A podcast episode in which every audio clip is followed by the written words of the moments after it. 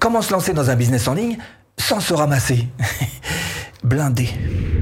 Ah, blindé, c'est le mot que j'entends à chaque fois. hein. Il faut absolument blinder le truc. hein. Alors c'est vrai que si on fait ce petit travail en amont, déjà d'une part, ça vous permet d'avoir un petit peu plus de confiance dans ce que vous souhaitez lancer. Puis ça vous permet aussi de, de repousser un petit peu le, le- Ah, on a souvent tendance à repousser le moment où il faut vraiment y aller. En même temps, ça vous permet, tout ce moment-là, tout ce temps où vous allez travailler en amont, ça vous permet de glaner de la confiance. hein. Donc on revient au point numéro un, et c'est pas plus mal que ça. Alors, blinder, c'est peut-être la solution. Je suis pas persuadé que ce soit vraiment la solution idéale, mais bon, puisque tout le monde a l'air de vouloir absolument blinder avant de se lancer, c'est ce qu'on va faire ensemble. hein. On va chercher à quelles sont les actions que vous pourriez mettre en place en, repoussant au maximum le moment où, hein, qu'enfin de l'infini, du, fin fond de, l'univers, il y a un moment, il y a un point de rupture, faut y aller, hein. soit faut passer à l'action, soit faut faire un petit investissement, il y a un moment, faut y aller, d'accord? Bref, on va pas s'occuper de ça. Nous, dans cette vidéo, on va juste s'occuper de tout ce qu'il y a avant, résumé en 5 actions pour vous lancer. Si vous cherchez à créer votre business en ligne, abonnez-vous. La clochette. Comment se lancer dans l'entrepreneuriat? Le guide des 5 actions pour ne pas vous louper. Se lancer en tant qu'entrepreneur, c'est bien différent que d'accepter un emploi. Il y a quelques nuances, comme eh ben, vous allez devenir par exemple beaucoup plus actif hein, en tant qu'entrepreneur. Puis il y a deux, trois petites choses aussi qui vont changer.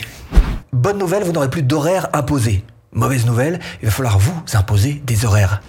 Mais vous allez aussi devoir faire preuve de sacrifice, de réflexion, là où d'habitude vous n'aviez juste qu'à obéir. Autre bonne nouvelle, vous n'aurez plus de patron, mais vous aurez des clients. Alors qui dit client dit produit. Parlons-en des produits. Alors quel type de produit vous allez pouvoir proposer? Des services, pourquoi pas? Par exemple, faire des campagnes pub pour Facebook. Et ça peut être aussi des produits physiques. Alors par exemple, vendre des lunettes de soleil sur Shopify. Ou alors vendre des produits digitaux, comme par exemple euh, des formations. Tiens, ça, ça me dit quelque chose. bon, il va falloir bien sûr aussi affiner tout ça avec quelques questions clés. 1. Qu'est-ce que je suis capable de faire? Ça, c'est pour vous donner un petit peu une direction. Vous appuyez sur les compétences que vous avez. Deuxième question à vous poser, qu'est-ce qui vous plairait de faire? C'est important, hein c'est ce qui va vous permettre de, de, tenir la longueur. En tous les cas, regardez un petit peu ce que les autres font, comment ils fonctionnent, et si ou non ça pourrait vous convenir. 3. Ce qui vous semble évident de faire. Peut-être que vous avez remarqué que quelque part, il y a un problème que vous aurez repéré et vous aurez peut-être d'ailleurs une solution à y apporter, ou même un manque. Est-ce qu'il n'y aurait pas un manque quelque part sur la thématique que vous avez en tête et que vous pourriez combler avec votre produit? Alors dès que vous avez trouvé votre voie, évidemment, il va falloir vérifier quand même si votre niche est rentable. Et pour ça, il va falloir vous rapprocher de votre marché, notamment avec les deux qui. Les deux questions qui Alors d'abord, qui sont les plus gros vendeurs sur votre marché? Est-ce que ce sont des entreprises? Est-ce que ce sont des particuliers? Qui sont les plus gros acheteurs? Est-ce que ce sont des gens qui ont des moyens, un pouvoir d'achat? Est-ce que ce sont des étudiants? Bon, une fois que vous avez posé les deux qui, faut vous intéresser aux deux où. Où, où les gens qui veulent faire comme vous promeuvent-ils leur offre? Peut-être, je sais pas si vous êtes dans la photographie, peut-être qu'ils se servent d'Instagram. Et où vendent-ils leur offre? Ah, C'est important aussi. Souvent des lieux différents. Par exemple, si vous êtes dans l'artisanat, peut-être que c'est sur Etsy qu'ils ont monté leur petit magasin. Quoi qu'il en soit, il va falloir après vérifier si oui ou non votre niche est rentable. Et ça, ça passe par trois questions pour vraiment simplifier les choses. Hein. La première, c'est l'offre. Ah bah s'il y a personne qui propose ce que vous proposez, c'est qu'il y a un petit problème quand même. Il faut qu'il y ait un peu de concurrence quand même sur votre idée, sur votre niche, sur votre thématique. Deuxième question à vous poser, c'est la demande. Hein si vous voulez absolument vendre des glaces Miko au Groenland, ça va pas le faire. Et puis la troisième, c'est le pouvoir d'achat. Là encore, si vous cherchez à vendre des randonnées équestres au Kilimanjaro à des mamies de 90 ans, ils ont peut-être pas la forme pour le faire, peut-être pas non plus le pouvoir d'achat pour le faire. Donc il faut que vous vous posiez les bonnes questions. Les de qui, les de où, l'offre, la demande et le pouvoir d'achat.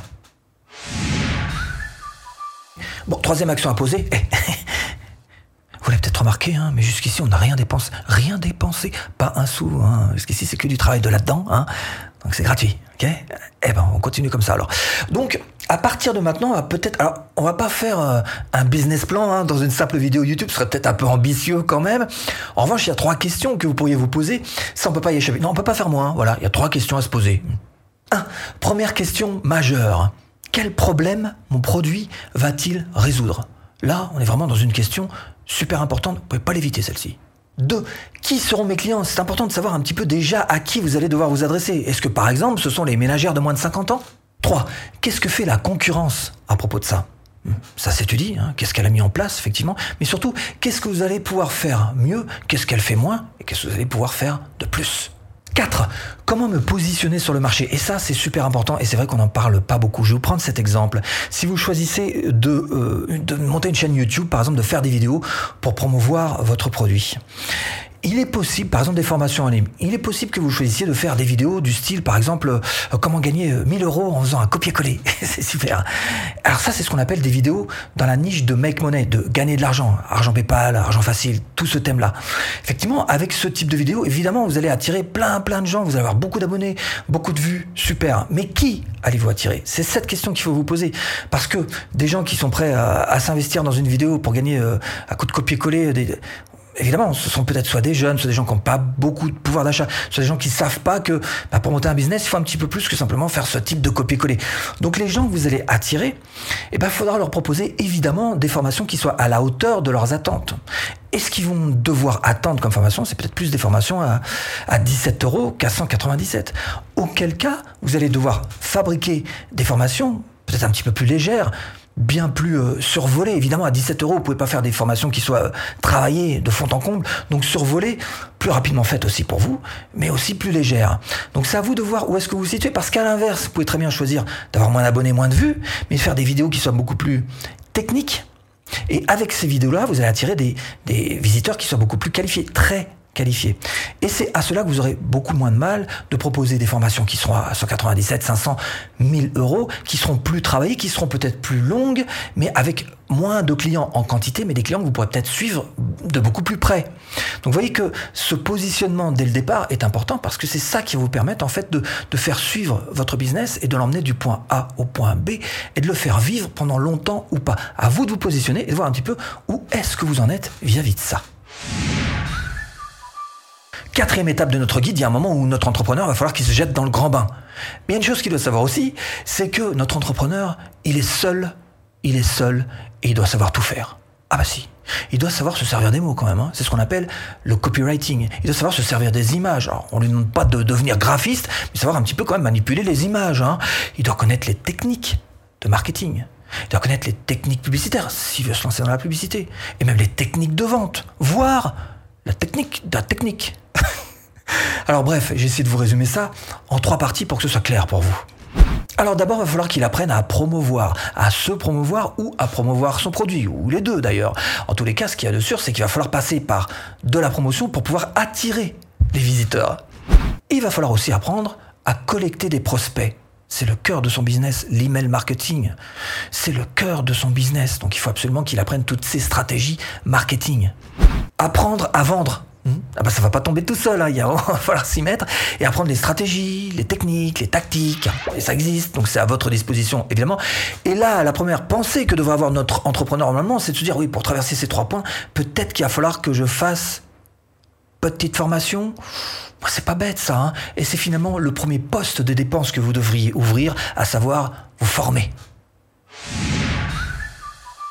Et juste avant de vous lancer à fait officiellement, la question qui vous taraude, les deux questions qui m'en reviennent le plus souvent, c'est infernal.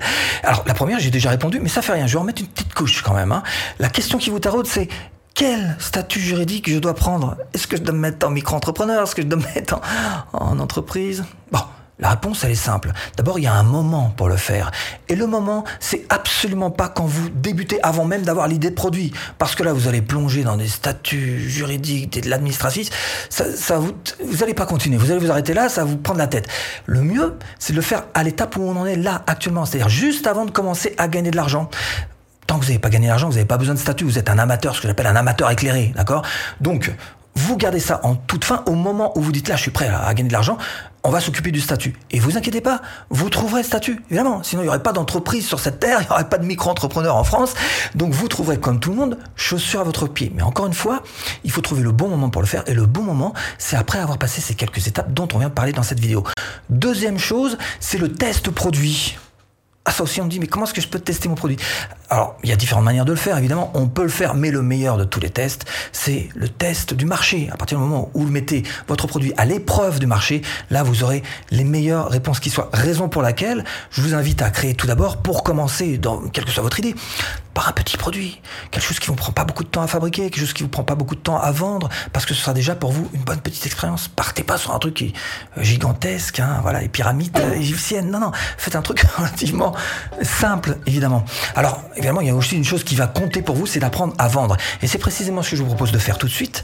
Apprendre à vendre facilement de A à Z avec cette formation offerte. Bah, vous cliquez ici. Bon, j'espère vous avoir un petit peu aiguillé dans cette botte de foin. À tout de suite. Et si tu cliques podcast.